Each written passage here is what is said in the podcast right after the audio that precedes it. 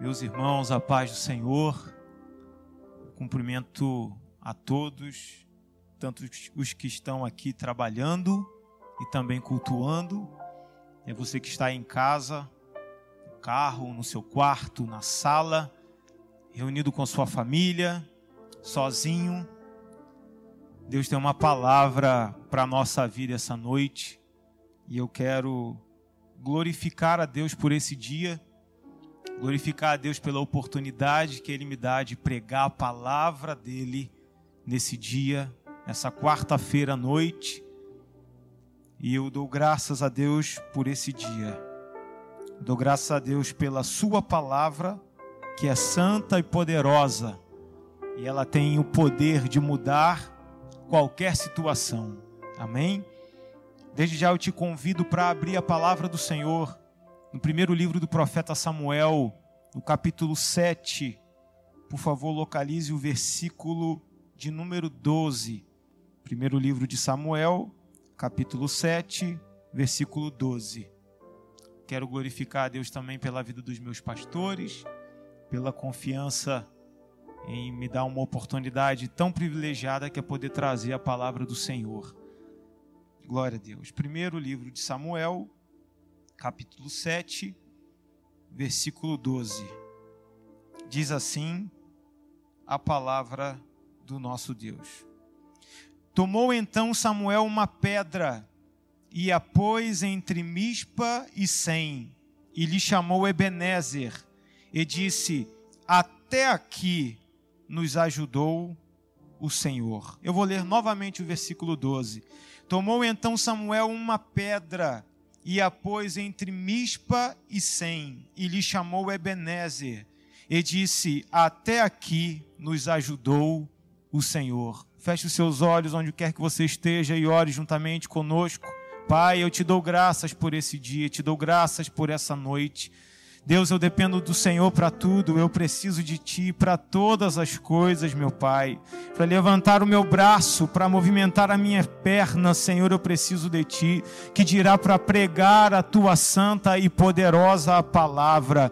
Eu quero te pedir, Senhor, como sempre suplico ao Senhor neste momento, em nome de Jesus, que a tua palavra, Senhor, nesta hora, Pai, seja como uma flecha de fogo a incendiar a cada coração. Eu não sei, Pai, eu não tenho dimensão de onde a tua palavra pode estar chegando nesse momento. Eu não sei qual situação os teus servos estão vivendo exatamente agora, mas eu sei que independente de qual seja o momento adverso e o momento de tribulação, tribulação, a tua palavra tem o poder de levantar aquele que está caído, a tua palavra tem o poder, Senhor, de trazer esperança ao coração em pânico, a tua palavra tem o poder de trazer a cura para um corpo enfermo, a tua palavra tem o poder de avivar aquela pessoa que está seca espiritualmente, que a tua palavra, Senhor, cumpra o propósito neste momento, segundo o teu querer e a tua vontade, que o teu nome seja glorificado.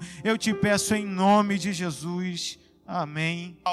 Porque você pode estar passando por uma crise de doença, mas se Deus estiver com você, você não precisa temer essa crise causada pela doença ou pela economia. Só que a crise espiritual ela é mais severa, ela é mais gravosa. Por quê? Porque é uma crise onde Deus está se distanciando do povo, Deus está rejeitando aquilo que está sendo oferecido pelo seu povo na sua casa. Mas que crise é essa, pastor, que eles estão enfrentando? Para vocês terem uma ideia, haviam dois sacerdotes naquela época, filhos de um outro sacerdote chamado Eli. O nome desses dois sacerdotes, um se chama Ofini e o outro Finéias. A crise, era, a crise espiritual era tão grande, pastor Davi Marinho, que esses homens eles vão começar a, a prostituir o templo, eles vão começar a prostituir a casa do Senhor, eles começam a oferecer sacrifícios que Deus não estava se agradando. Eles começam a se interessar pelo sacrifício, eles começam a se interessar pelo dinheiro. Eles começam a, a como eu já vos disse, se prostituir às portas da casa ou da tenda da congregação naquela época que era localizada em Siló. Eles não respeitavam a presença de Deus, eles não temiam a presença de Deus, eles estavam longe da presença de Deus. E além disso, o seu pai, o sacerdote Eli, ele era sim um homem de Deus, talvez um homem de oração, mas ele era um homem omisso para aquilo que estava acontecendo na tenda da congregação. Apesar dele ser aparentemente um homem de fé, ele era um homem que estava se omitindo com aquilo que ele deveria cumprir no, na tenda da congregação naquela época. Então, o que, que acontece com isso? Exatamente uma crise espiritual. O Senhor começa a se afastar do seu povo, o Senhor começa a não se manifestar costumeiramente na tenda da congregação, e isso vai ser revelado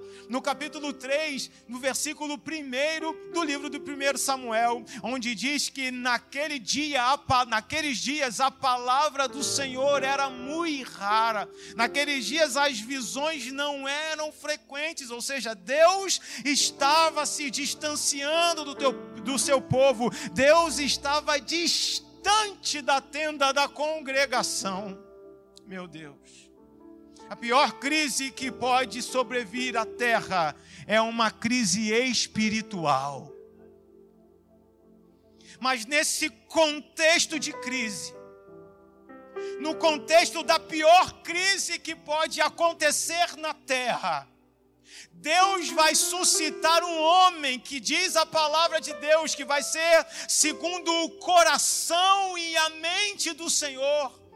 Nós sempre nos lembramos de um homem chamado Davi que foi chamado de segundo coração de Deus, mas o texto bíblico de 1 Samuel vai dizer que Samuel, ele vai ser um homem que foi chamado segundo o coração e a mente do Senhor. Então, nesse contexto de crise, Deus vai levantar um homem para mudar esse contexto. Deus vai levantar um homem para mudar essa realidade. Meus irmãos, Deus começou a falar muito forte comigo nesse, nesse texto, nesse contexto que nós estamos tratando aqui nessa noite. Se na pior crise que pode acometer a terra, Deus intervém e se manifesta, o que dirá uma crise causada por um vírus? Que dirá uma crise causada por alguma peste alguma praga? Ou seja, não importa a crise que nós enfrentemos, não importa a crise que venha ser atingir a terra, Deus ouve a oração do seu povo e se manifesta para mudar a realidade.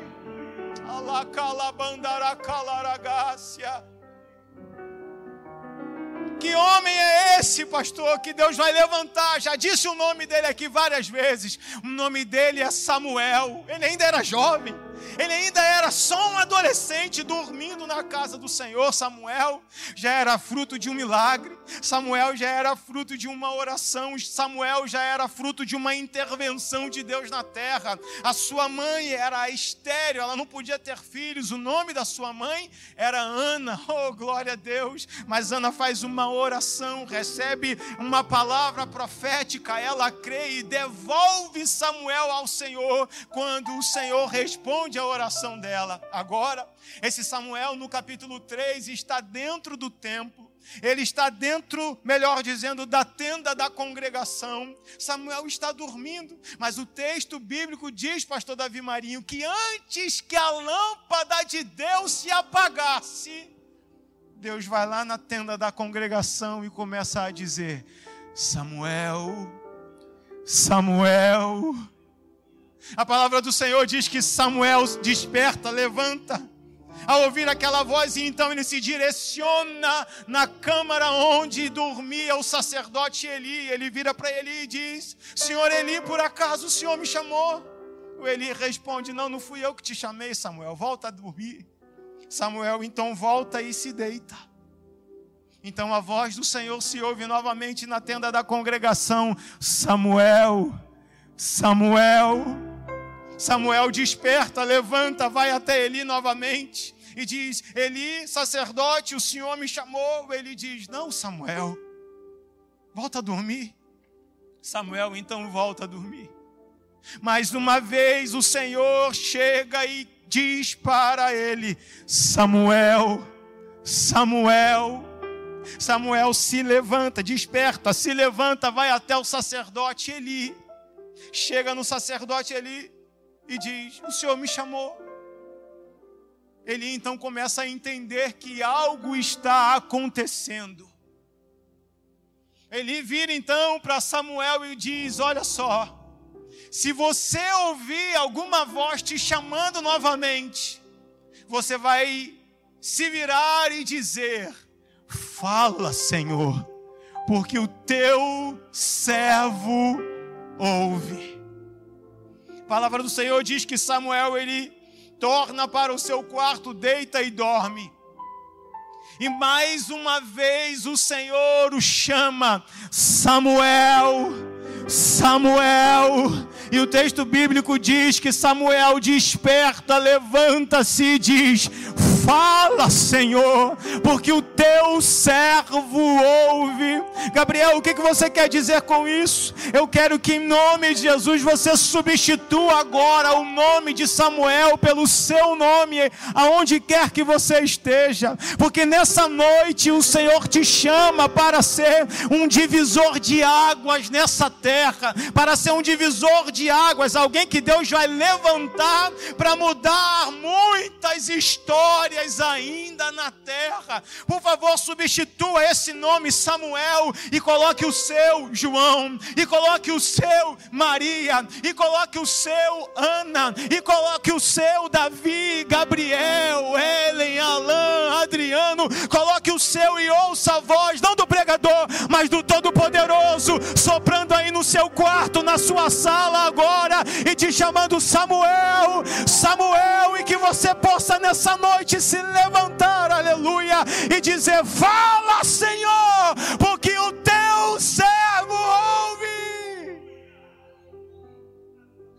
Eu sinto a presença de Deus aqui. Eu sinto a presença de Deus através dessa palavra.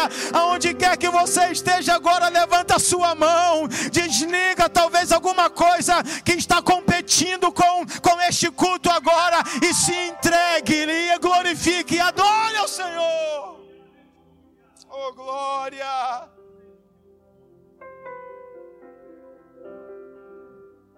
Acho lindo, meus irmãos que Deus não desistiu de chamar Samuel enquanto Samuel não entendeu o chamado. Eu aprendo algo aqui muito lindo. E talvez se você estiver em casa, você tenha a oportunidade hoje de levantar a mão e dar 365 glórias a Deus. Deus é insistente. Deus não desiste. Deus poderia ter desistido na segunda vez. Não, Samuel não está entendendo. Não, não, não vai dar para eu usar o Samuel, sabe? Porque ele não está entendendo a minha palavra. Não, Deus insiste em Samuel. Deus insiste em mim. Eu só estou aqui hoje por causa da insistência de Deus. Eu só estou aqui hoje porque Deus resolveu insistir em mim. Ei, você só está vivo ainda porque Deus resolveu insistir em você. Aleluia.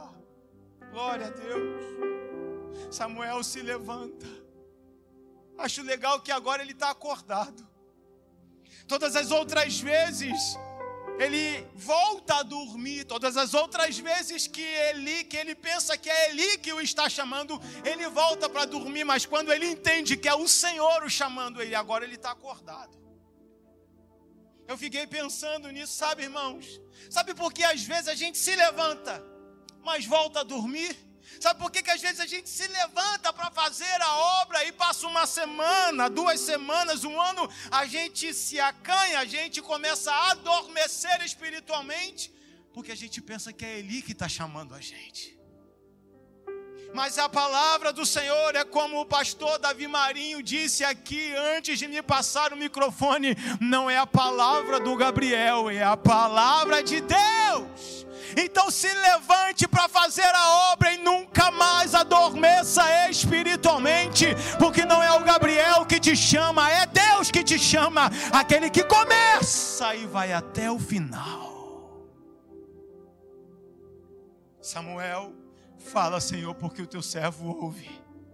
E Deus começa a dizer para Samuel: Samuel, eu estou para fazer algo na terra que todo ouvido que ouvir se tinirão, eles ficarão atemorizados por aquilo que eu hei de fazer na terra, porque eu riscarei a casa de Eli do sacerdócio. Palavra do Senhor, no final do capítulo 3 de 1 Samuel, diz que todo o povo confirmou que Samuel era verdadeiramente um profeta do Senhor. Só que no capítulo 4, a crise ela vai estourar fisicamente. Porque não adianta, toda crise espiritual se manifesta no nosso mundo físico toda a crise espiritual se manifesta para que a gente compreenda como nós estamos ou como nós estamos tratando a presença de Deus. No capítulo 4, os filisteus vêm atacar o povo de Israel. E eles vêm para atacar o povo de Deus, o povo de Deus sai para guerrear contra os filisteus, meus irmãos. E naquele dia os filisteus conseguem derrubar aproximadamente 4 mil homens. Está lá no capítulo 4. 4 mil. Os anciãos, então, pastor Davi Maria, eles começam a se perguntar: ora, o que, que está acontecendo? Por que, que nós estamos assim, sendo derrotados? Me impressiona essa pergunta dos anciãos. Porque às vezes nós nos fazemos perguntas, ora, por que, que isso está acontecendo? Por que, que essas coisas nos sobrevieram? Ah, por que, que isso está acontecendo com o povo? Por que, que isso está acontecendo no mundo? Só que isso tudo era reflexo da crise espiritual só que tudo isso era reflexo da prostituição que estava se fazendo nas portas da tenda da congregação. Tudo isso era fruto de corrupção, tudo isso era fruto de ganância, tudo isso era fruto de falta de temor a Deus. Aí sabe o que, que eles fazem? Eles têm uma brilhante ideia. Ah, vamos fazer o seguinte: vamos buscar a arca do Senhor. Então Ofni e Finéia chegam até a guerra levando a arca, e diz o texto que quando eles chegam com a arca no meio do arraial, há um grande estampido de, de alarido, de grande gritaria, a ponto dos filisteus temerem os gritos porque eles começaram a dizer: não, agora não vai dar para a gente atacar mais, porque, porque Deus chegou no meio deles, o mesmo Deus que deu vitória para eles lá no Egito, chegou no meio do arraial. Só que alguém se levanta e diz: Não se atemorizem, ó filisteus, vamos atacá-los. E eles pensavam, Ofini Finéias e o povo de Israel, eles estavam pensando que só por levarem a arca que simbolizava a presença de Deus para o meio do arraial, isso traria vitória para eles. Só que não. E por que não, pregador? Porque a presença de Deus ela é poderosa, sim, é claro, mas aqui eles não temiam a presença de Deus, mas estavam usando a arca como um amuleto da presença de Deus. Eles não temiam, não respeitavam a arca, só queriam as bênçãos que a arca podia trazer. Só que além das bênçãos, nós precisamos temer a arca, nós precisamos temer a presença de Deus. Para de usar o monte como um amuleto. Para de usar o talento que você tem como um amuleto da presença. Para de usar o dom que você tem como um amuleto da presença em nome de Jesus. É hora da igreja se manifestar e se manifestar como um filho de Deus. Uma igreja que não está, não está agarrada com a arca por causa das bênçãos que ela traz, mas está agarrado com a arca porque está apaixonado pela presença, está apaixonado pela presença de Deus. Oh, glórias a Deus. O povo então é derrotado naquele dia. A arca do Senhor ela é tomada e levada para a terra dos filisteus. Alguém sai do meio das fileiras e vai levar notícia para o povo. E eles chegam até o sacerdote Eli e diz, e diz assim para o sacerdote Eli: Olha, Eli, sabe o que aconteceu? Os filisteus derrotaram todo o povo os teus filhos, Ofini e Finéias, foram mortos na guerra, e a arca do Senhor foi tomada. A arca do Senhor foi levada do nosso meio. A palavra do Senhor diz que quando ele, ele ouve isso, ouve a notícia da arca ser tomada da presença ou do meio do povo, ele cai para trás da cadeira, bate o pescoço, quebra o pescoço e morre a sua nora, a esposa de Finéias, que estava grávida, estava perto de dar à luz, e sobrevêm as dores do parto, e ela dá à luz por causa daquelas dores, e quando ela ouve essa tragédia, quando ela ouve esse desastre, e quando o filho se lhe nasce, ela coloca o nome de Icabô, e ela diz assim: porque foi-se a glória do Senhor. A glória do Senhor se foi. A arca do Senhor se foi, o símbolo da presença de Deus se foi, o maior símbolo do nosso povo foi tomado pelo inimigo. Agora a arca de Deus está no templo de um Deus com D minúsculo, o Deus dos filisteus, o Deus chamado Dagon. E eles pegam então a arca do Senhor e colocam diante de frente para o Deus com D minúsculo chamado Dagon. Ao fazerem isso, eles queriam dizer que o Deus Dagon havia tido vitória sobre o Deus de Israel, sobre o Todo-Poderoso. Eles comemoram, eles se alegram pela vitória. Ele, imagino eu, começou a dizer que o Deus deles era maior do que o Deus de Israel, era maior do que o nosso Deus. Só que o que eles não esperavam que acontecesse é que durante a madrugada eles ouvem um barulho no templo, quando eles chegam lá pela manhã para ver o que aconteceu, a estátua de Dagon está prostrada diante da arca do Senhor. Eles olham, ficam atemorizados por causa daquilo que aconteceu, e eles têm que levantar a estátua de Dagon. Se prepare para onde você estiver, levantar a mão e dar 978 aleluias. Por quê, Pastor Gabriel? Porque o meu Deus não precisa ser levantado por ninguém. O Deus da igreja não precisa ser levantado por ninguém, Josué.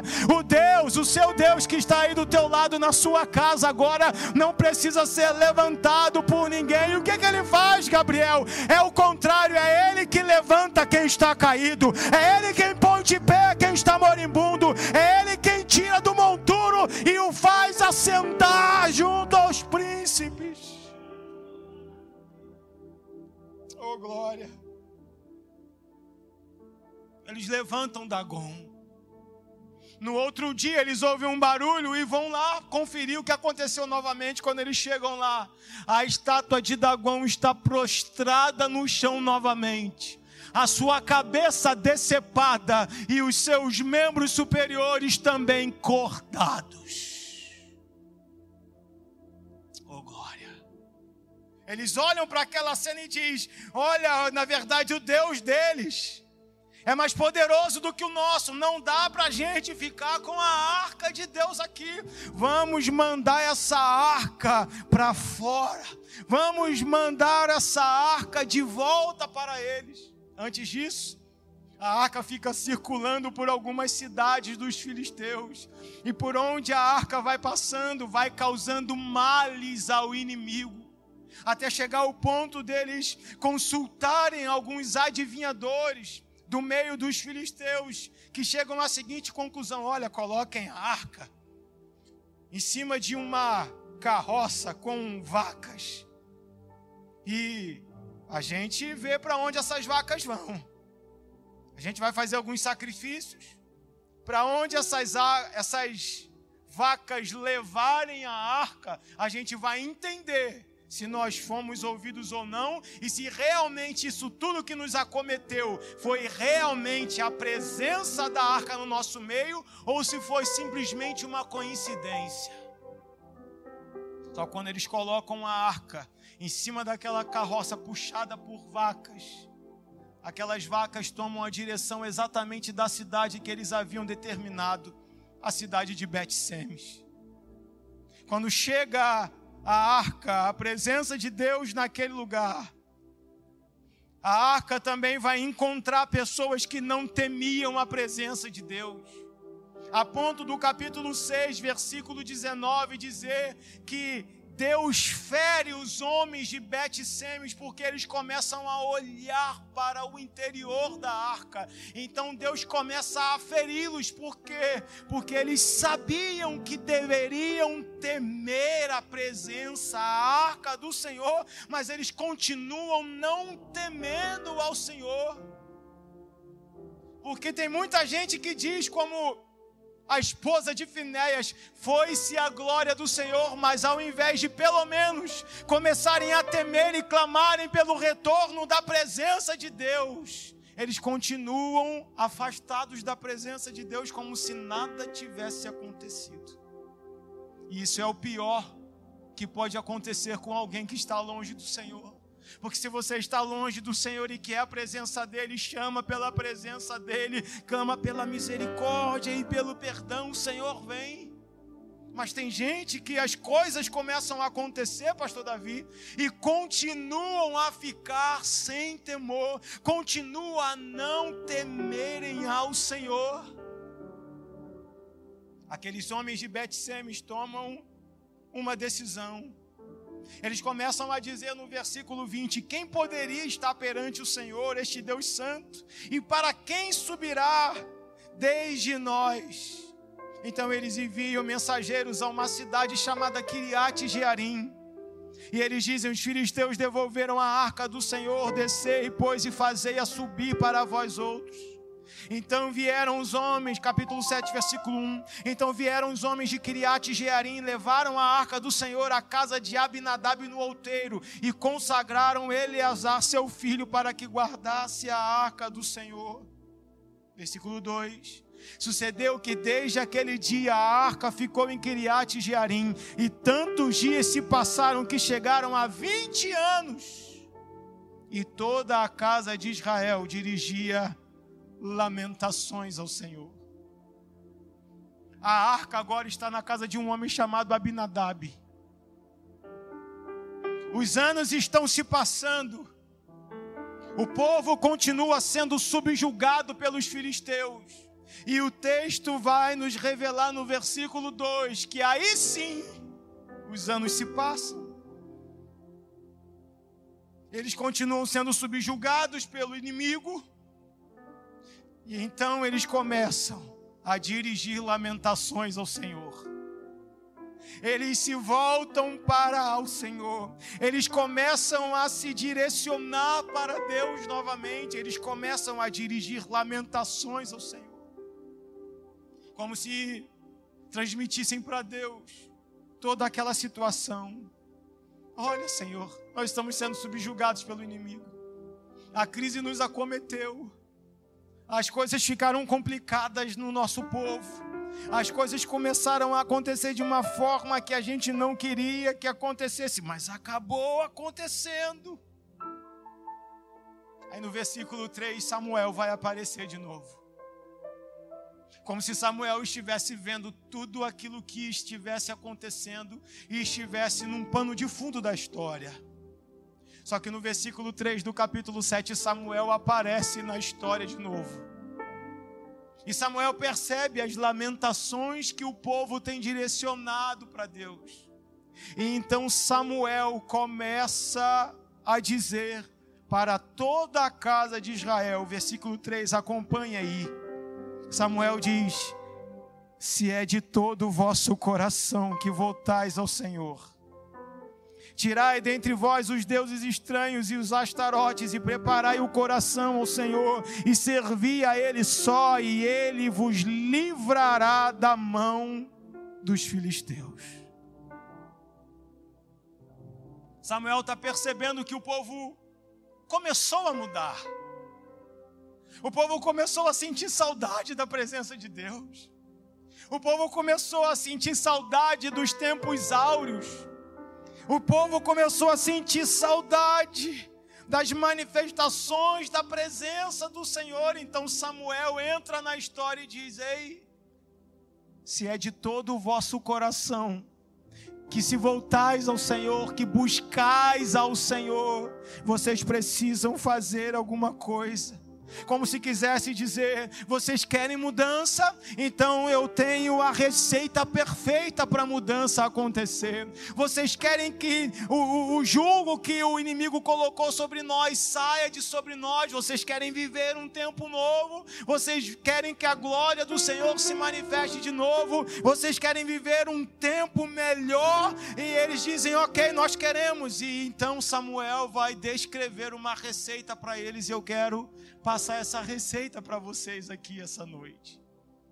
A primeira coisa que Samuel vai dizer para o povo é: se é de todo o vosso coração que voltais ao Senhor, tire dentre vós os deuses estranhos e os astarotes, e preparai o coração ao Senhor e servi a Ele só, e Ele vos livrará da mão dos filisteus.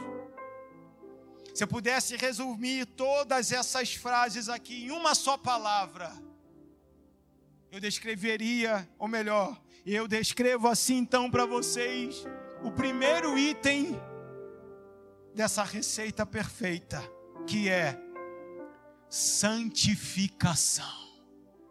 Ok, é de todo o coração que vocês se voltam para Deus agora, então comecem a se santificar. Tira do meio de vocês todos os ídolos, todos os astarotes, tudo aquilo que dizendo no seu WhatsApp. Você nem percebeu que fica mais tempo no Facebook do que com a presença de Deus. Eu vejo pessoas, às vezes, postando nas redes sociais: ok, estou em quarentena, então eu vou inventar algumas coisas para fazer. Ok, eu vou acessar mais as redes sociais, eu vou fazer mais isso e mais aquilo. Cuidado, porque essas coisas podem estar dividindo a sua atenção com Deus. Alabanda calabassurianda gai. Eu digo isso com muito temor para cada um de vós essa noite, nesse lugar, irmãos. Santificai-vos, separai-vos para o Senhor. Eu estou falando algo que Deus tem cobrado de mim, o Espírito Santo tem cobrado do Gabriel. Aproveita, Gabriel, que você está dentro de casa e começa a tirar da sua casa, e comece a tirar das suas conversas aquilo que não agrada ao Senhor, e comece a tirar os deuses estranhos e comece a tirar os astarotes, comece a tirar os ídolos que têm atrapalhado você de se voltar completamente para Deus. Santificação é, é o primeiro item dessa receita. Olha o versículo 4, eu acho lindo o versículo 4. Então, os filhos de Israel tiraram dentre si os Baalins e os astarotes, aleluia, e serviram só ao Senhor. Ah, como eu quero que esse versículo seja o versículo que vamos viver hoje. Qual versículo, Gabriel? Que nós venhamos tirar dentre nós todos os balins e os astarotes e servir só ao Senhor. Isso é santificação versículo 5, e é o segundo item dessa receita. Disse mais Samuel: congregai todo Israel em Mispa. Isso aqui é lindo.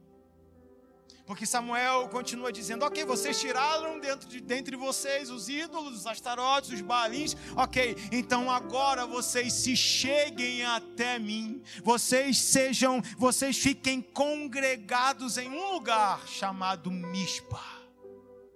Que segundo item é esse, pastor Gabriel? O segundo item dessa receita é vigilância. Por que vigilância? O que tem a ver com vigilância esse texto? Porque a palavra mispa significa lugar de vigia, ou então torre da vigilância, ou então torre de vigia. Sabe o que Samuel está querendo dizer? Ok, vocês já tiraram dentre vocês, vocês já se santificaram. Sim, Samuel, nós já nos santificamos. Ok, então agora comecem a vigiar. Vai para o lugar da vigilância. Vai para o lugar onde vocês não errem novamente. Vai para o lugar onde a, a, a, santificação de vocês tenha um resultado. Porque não adianta nada a gente se santificar hoje e amanhã se afastar. Então Samuel está dizendo: já se santificaram? Sim, Samuel, já nos santificamos. Ok, então agora vá para a torre da vigilância. E a palavra do Senhor para nós nesse dia também é esse. Se congreguem na torre da vigilância. Vigie o que você fala nas redes sociais. Vigie a conversa, cuidado com fake news. Cuidado com não só fake news políticas, não só fake news a respeito de vírus, mas cuidado também com as fake news espirituais. Cuidado com as coisas que têm dito, não, é isso é por causa daquilo, não, vá para a torre de vigilância, vai para a torre da vigilância, vai para o lugar onde Deus quer que você esteja, vigia! Esse é o segundo item. Eu acho lindo que no versículo 6, o texto diz: Ok, Samuel, o Senhor nos quer em Mispa Versículo 6. Então eles se congregaram em Mispa.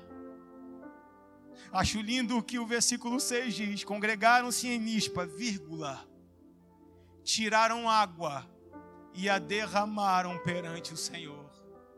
Acho lindo isso aqui, pastor Davi.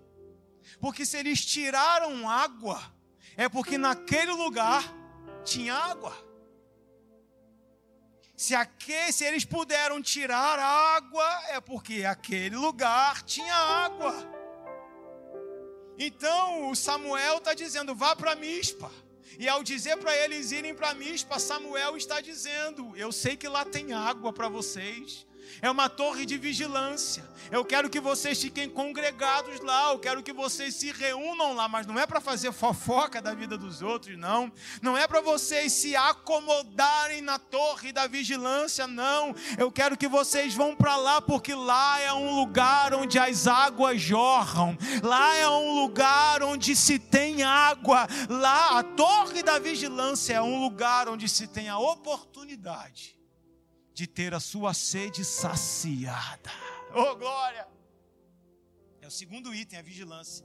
Primeiro, santificação. Segundo, vigilância. Terceiro, terceiro ainda está no versículo 5. Congregai todo o Israel em Mispa e orarei por vós ao Senhor. É o terceiro item dessa receita, a oração a famosa oração. A famosa oração que nos conecta com Deus. Independente de onde estejamos, a oração é uma coisa fabulosa. Porque há poucos minutos o pastor Davi levantou a voz em oração aqui. E você aí na sua casa, tenho certeza de que orou também. Então você aí na sua casa se uniu com a oração que foi feita pelo servo de Deus aqui, em loco, na DEC. E você talvez estava aí no Fanchen. Talvez você estava aí no centro do Rio. Talvez você estava aí no centro de Queimados, em Japeri. Talvez você estava aí na Inglaterra, talvez você estava aí na Alemanha, em Angra dos Reis, talvez você estava aí na Palhada ou em qualquer outro lugar do mundo e você se uniu à oração que estava sendo feita aqui. Você não teve noção do que aconteceu, mas no mundo espiritual, a oração que o servo de Deus fazia aqui juntamente com nós que aqui estamos, se uniu com a sua oração no centro de queimados, se uniu com a, com a sua oração aí na Europa, se, se uniu com a sua oração aí nos Estados Unidos, se uniu com a sua oração no centro do Rio, no estado do Espírito Santo, em Brasília, no norte, no nordeste, no sul, se uniram em oração, as orações dos santos se uniram e chegaram até o trono de Deus, e pode ter certeza, bombardearam o mundo espiritual, porque é isso que a oração faz. O poder da oração. Quando a igreja se une, ah, se a igreja entendesse o que acontece quando a gente se une para orar. É quando a gente se une que acontece a promessa que Jesus fez quando instituiu a igreja. Sobre esta pedra, disse Jesus: edificarei a minha igreja, e as portas do inferno não prevalecerão contra ela. O que que não prevalece? Ou melhor, contra o que que as portas do inferno não prevalecem? É contra a igreja. E quando a gente vai lá para a carta do apóstolo Paulo aos Efésios, a gente vai entender que a igreja é um corpo. Então, ou seja, quando o corpo se une para orar, as portas do inferno não prevalecem contra ela. Eu tenho certeza absoluta pela palavra de Deus que se a igreja brasileira se unir contra esse vírus, as portas do inferno não prevalecerão contra a igreja. Se a igreja do Senhor na Europa se unir contra esse vírus de todo o coração, as portas do inferno não prevalecerão. Pelo poder da oração da igreja. A oração não perdeu a sua eficácia a oração continua sendo a chave da vitória para o povo de Deus. A oração era a chave da vitória do povo de Israel no Antigo Testamento. A, oração é a chave da vitória do povo de Deus no Novo Testamento. E a oração continua sendo a chave da vitória para a igreja no século 21 oração? Qual é o seu nível de oração? Em todo esse tempo que você já está aí em casa, quantos minutos você já dedicou ao Senhor em oração? Quantos instantes você já dedicou ao Senhor em oração?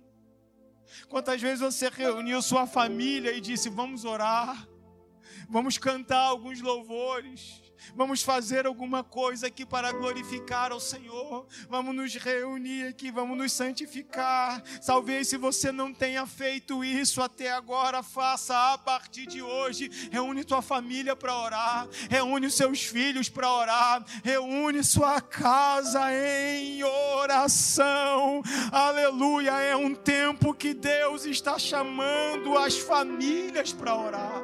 O relacionamento familiar baseado em oração oração. Glória a Deus. O terceiro item, oração. E o quarto item, Pastor Gabriel, está no versículo 6 também. Congregaram-se em Mispa, tiraram água e a derramaram perante o Senhor. Olha só, jejuaram aquele dia. Aleluia. É a quarta lição. O que? É o jejum. É o jejum. Hoje está difícil de jejuar, né? Ainda mais em casa. Que em casa dá vontade de a gente comer mais. É. Eu tenho visto algumas postagens e a gente brinca às vezes lá em casa, eu com a minha esposa. É, eu acho que a gente está ficando um pouco mais cheinho. A gente está ficando um pouco mais gordinho agora. Que a gente come mais. Mas escute uma coisa: come mesmo, se alimente, mas jejua também. Tira um tempo para jejuar. Pastor, estou em casa, tira um tempo de jejum. se consagra ao Senhor. Chega para Deus e fala: Hoje eu vou jejuar pela minha família, pela minha casa, porque a palavra do Senhor diz: Praga alguma chegará à minha tenda. A palavra do Senhor diz: É que mil cairão de um lado e dez mil à minha direita, e eu não serei atingido. Mas para quem? Para quem são essas promessas? Está lá no verso 1 do Salmo 91. É aquele que habita no esconderijo do Altíssimo. Jejua, porque o jejum é, é, é um item também dessa receita que nos aproxima de Deus. É um item que nos aproxima com as coisas de Deus. O jejum também serve para nos deixar alerta. Também serve para nos deixar alerta. Por exemplo, vou dar só um exemplo muito simples aqui. Eu gosto muito de futebol. Mas em dias que eu jejuo, eu não vejo notícia nenhuma de esporte, de futebol, do time que eu gosto? Nada. Por quê? Porque o jejum te faz ficar alerta. Esses dias, pastor Davi Marinho, há, há um tempo, estava em propósito com Deus. Aí eu fui e abri o site para ver umas notícias. Na hora que eu abri o site, falei: opa, não posso, estou em jejum. Porque o jejum te deixa alerta. Então Samuel traz o povo para o lugar da vigilância, ora pelo povo e deixa o povo alerta. Ou seja, não olha nem para a direita nem para a esquerda. Você vai ver notícias na televisão querendo te atemorizar, você vai ver notícias nas redes sociais querendo te amedrontar, mas todas as vezes que o medo, oh glória a Deus, quiser trazer pânico para o seu coração, você vai, você vai se lembrar: peraí, eu estou em jejum peraí, eu estou em propósito, eu estou aqui para um motivo, eu tenho um Deus no céu, eu tenho um Deus, como disse a palavra que o pastor Davi Marinho nos trouxe no domingo, ainda que a terra se atemorize, ainda que os montes sejam jogados no meio dos mares, há um rio cujas correntes alegram a cidade de Deus, o Senhor está no meio dela, jamais será abalada. Fique alerta. Qual é o quinto item, pastor Gabriel? Os quatro primeiros são santificação, vigilância, oração e jejum. E o quinto, o quinto é o arrependimento. Congregaram-se em Mispa, versículo 6, tiraram água e a derramaram perante o Senhor, jejuaram aquele dia e ali disseram: pecamos contra o Senhor eles começam a se arrepender, eles chegam à conclusão: é, nós pecamos contra Deus, nós fizemos o que é mal aos olhos do Senhor, o povo fez o que Deus não estava se agradando, e eles começaram, eles então se arrependem ali, eles se arrependem diante do Senhor, e todo arrependimento, e escute isso, irmãos, todo arrependimento já é um prenúncio de que algo extraordinário da parte de Deus está para acontecer. Então, onde quer que você esteja aí, se arrependa mesmo dos seus pecados, se arrependa mesmo do mal que você fez. Esse tem sido o meu clamor. Senhor, eu me arrependo dos meus pecados, eu me arrependo dos meus erros, eu me arrependo das minhas falhas e pode ter certeza de que todo arrependimento é um prenúncio de que algo extraordinário da parte de Deus está para acontecer na terra. Pastor, me prova isso, te provo isso lá no Novo Testamento. Tem um homem que está no meio de um deserto e ele começa uma pregação: arrependei-vos, porque o reino do Senhor está próximo. Arrependei-vos, porque o reino do Senhor está próximo. Alguns já começam a se arrepender, começam a ser batizados por esse homem chamado João Batista nas águas do Rio Jordão. Eles estão se arrependendo, eles estão se arrependendo, eles estão ali se batizando. Daqui a pouco, está chegando um naquele mesmo rio. Oh, glória a Deus. João Batista aponta para ele e diz: Eis o Cordeiro de Deus que tira o pecado do mundo. O arrependimento daquele povo foi um prenúncio de que Jesus estava para ali se manifestar, o Espírito Santo para vir sobre Jesus. E o Pai fala lá dos céus: Este é o meu filho amado, em quem eu tenho prazer. Se arrependa e pode esperar, pode esperar mesmo. Para quê? Para que algo extraordinário da parte de Deus aconteça. Ah, eu espero que você esteja levantando a sua mão na sua casa e glorificando a Deus. Pastor, essa mensagem vai terminar? Sim, vai terminar agora. Esse é o último item dessa receita. Qual item?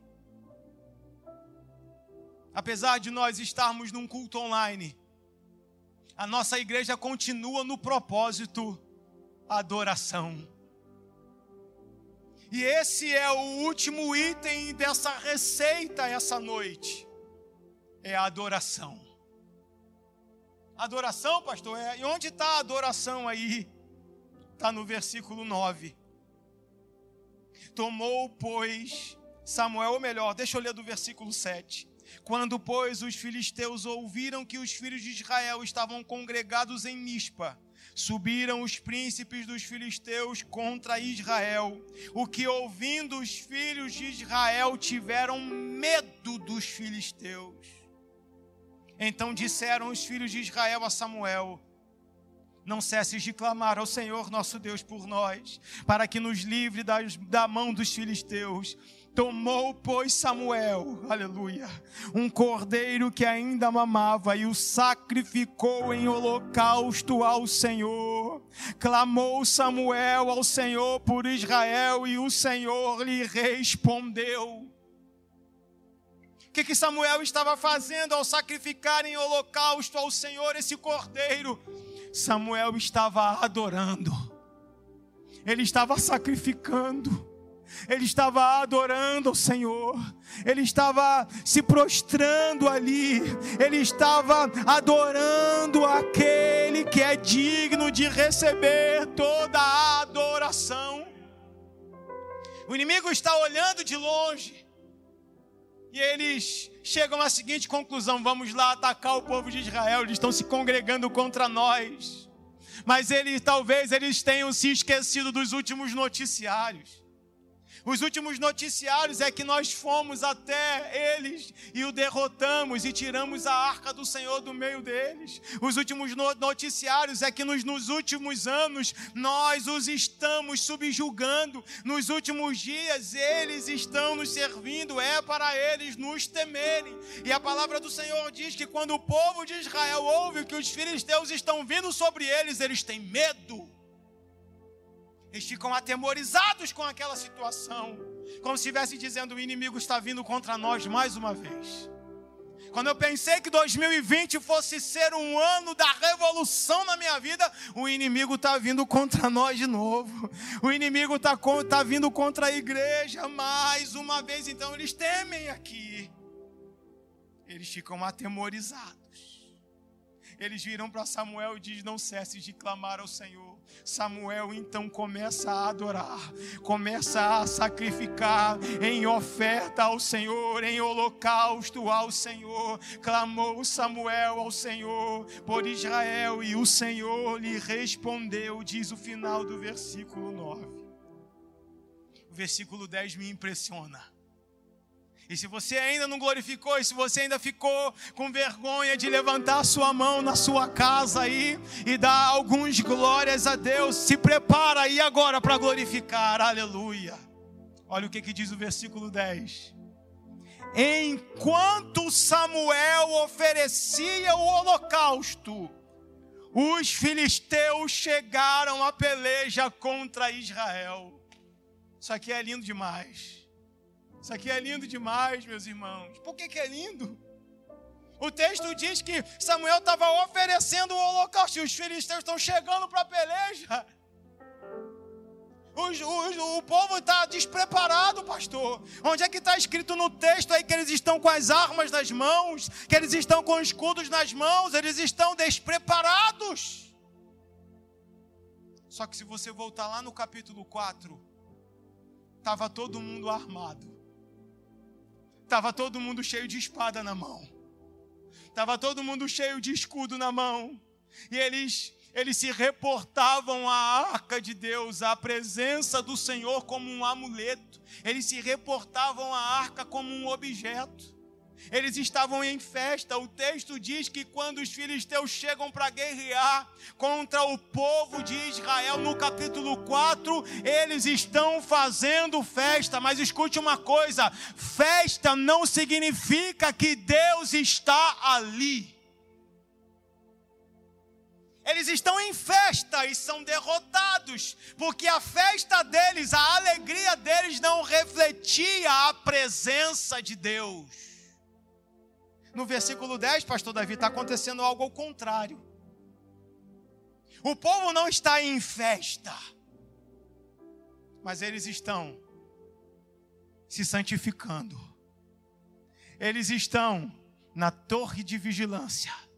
Eles estão orando, eles estão jejuando, aleluia, eles estão se arrependendo.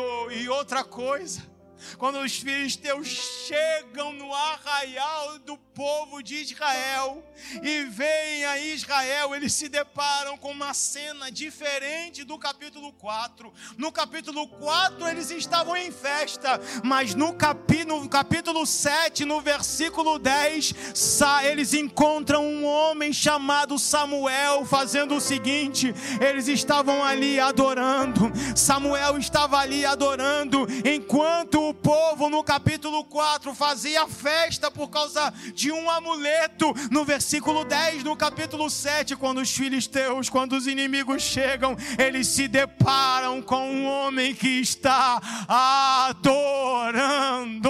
Aleluia. Eu encerro agora, prometo. Eles estavam sem espadas. Eles estavam sem escudos. Eles estavam sem tanques de guerra, sem metralhadoras, sem revólveres, eles estavam sem. Eles estavam humanamente falando desarmados. Mas o Senhor estava com eles. O Senhor era com eles. Ah, eu espero que você esteja entendendo essa mensagem agora. O Senhor estava com eles. E olha a diferença do Senhor está conosco. Não são espadas e escudos que trazem vitória à igreja. Olha o que, que o texto no versículo 10 continua dizendo: Enquanto Samuel oferecia o holocausto, os filisteus chegaram à peleja contra Israel. Mas trovejou o Senhor aquele dia com grande estampido sobre os filisteus e os aterrou de tal modo que foram derrotados diante dos filhos de Israel. Que a sua casa seja um altar de adoração. Que a sua casa seja um altar de sacrifício ao Senhor a banda Kalaragassurianagai. Com muito temor eu digo que o inimigo, o inimigo está doido para entrar na sua casa. A palavra do Senhor diz que como um leão ele ruge ao derredor buscando uma brecha para tragar o povo de Deus. O inimigo está aí tentando entrar na sua casa, mas através da sua adoração, eu creio que essa noite o Senhor está trovejando sobre o teu lar, e em nome de Jesus, o inimigo que veio para destruir você vai ter que fugir por sete caminhos por causa da glória e da presença de Deus. Ah, eu sinto a presença do Senhor neste lugar.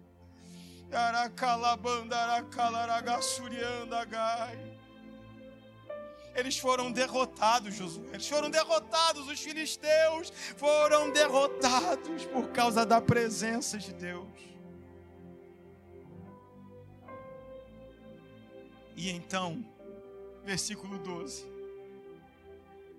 Samuel toma uma pedra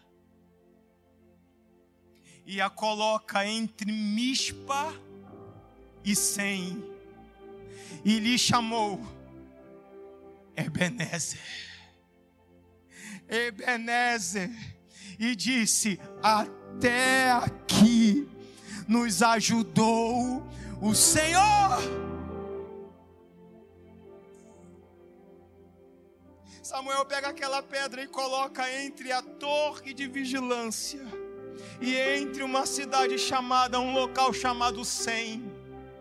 A palavra mispa nós já aprendemos significa torre de vigilância, mas a palavra sem significa penhasco, significa um local de renome, um local de fama. Acho legal isso aqui. E acho lindo demais o nome que Samuel vai colocar ali na pedra, naquele lugar. Ebenezer. Num lugar de vigilância e num local de fama. Num local que trazia renome e fama para aquilo que se acontecia ali. Samuel pega uma pedra e coloca o nome dela, Ebenezer. Até aqui nos ajudou o Senhor. Pastor, por que, que Samuel faz isso? Porque o nome Ebenezer significa, em primeiro lugar, porque o nome Ebenezer significa pedra de ajuda. Em segundo lugar, imagino eu, porque Samuel queria dar com, aquele, com aquela atitude um novo significado para a guerra entre Israel e os filisteus. Porque as notícias que se ouviam é o seguinte: os filisteus subjugam Israel, os filisteus ganharam de Israel. As notícias que se ouvem entre as nações até aquele momento é: os filisteus tomaram a arca do Senhor de Israel. Olha, o que os filisteus estão subjugando Israel por vários anos. E tudo começou no capítulo 4 de 1 Samuel. Se você voltar lá, você vai ver que o nome do lugar onde Israel é derrotado, o nome do lugar é Ebenezer. O nome do local onde o, onde o povo de Deus é derrotado pelos filisteus, onde o subjugar do povo para os filisteus começa, é num local chamado Ebenezer. Só que Samuel pega a pedra e diz: Agora sim Ebenezer. Sabe o que Samuel estava fazendo? Vou dar um, um, uma nova fama entre Israel e os filisteus. As notícias que se, as notícias que se ouvem é que os, os, os, os filisteus derrotaram Israel lá em Ebenezer. Só que eu estou aqui para mostrar para todo o povo o que? Ebenezer. Aleluia. A derrota não é o ponto final no povo que serve a Deus. Aleluia. A batalha onde sofremos a derrota tem uma vírgula. E que vírgula é essa? Uma vírgula que vai terminar, aleluia, com a sentença Ebenezer. Até aqui nos ajudou ao Senhor. A derrota não é o ponto final da igreja, a derrota não é o ponto final do povo de Deus. É por isso que o ponto final da igreja aqui na terra será com arrebatamento, ou seja, será com Ebenezer. Chegaremos diante dele e diremos: Até aqui nos ajudou o Senhor. Nós sofremos algumas derrotas, sim, mas o ponto final da nossa história é com a pedra da ajuda, é com Ebenezer. Até aqui nos ajudou o Senhor. Pai, eu te peço por cada vida que está em casa agora, pelas nossas vidas que estamos aqui em loco na igreja Arabassuri canta laragaçabandocalaragai. Que essa pedra esteja em cada lar aqui agora. Que essa pedra esteja, Senhor, em cada casa, em cada família. Essa pedra está aqui na DEC todos os dias. Essa pedra está aqui na nossa igreja, nos cultos de domingo, de segunda, de quarta, escola dominical. Essa pedra está aqui nos ensaios que ocorrem aqui durante a semana semana. Essa pedra está nas células que acontecem na casa dos nossos irmãos. O nome dessa pedra é Ebenezer porque é o Senhor que fortalece a nossa vida, é o Senhor que nos ajuda, é a tua presença que nos garante, nos dá a vitória e que essa pedra continue na nossa vida, na nossa casa, no nosso lar, Ebenezer. Até aqui nos ajudou o Senhor. Que Deus abençoe a sua vida e a sua casa, em nome de Jesus.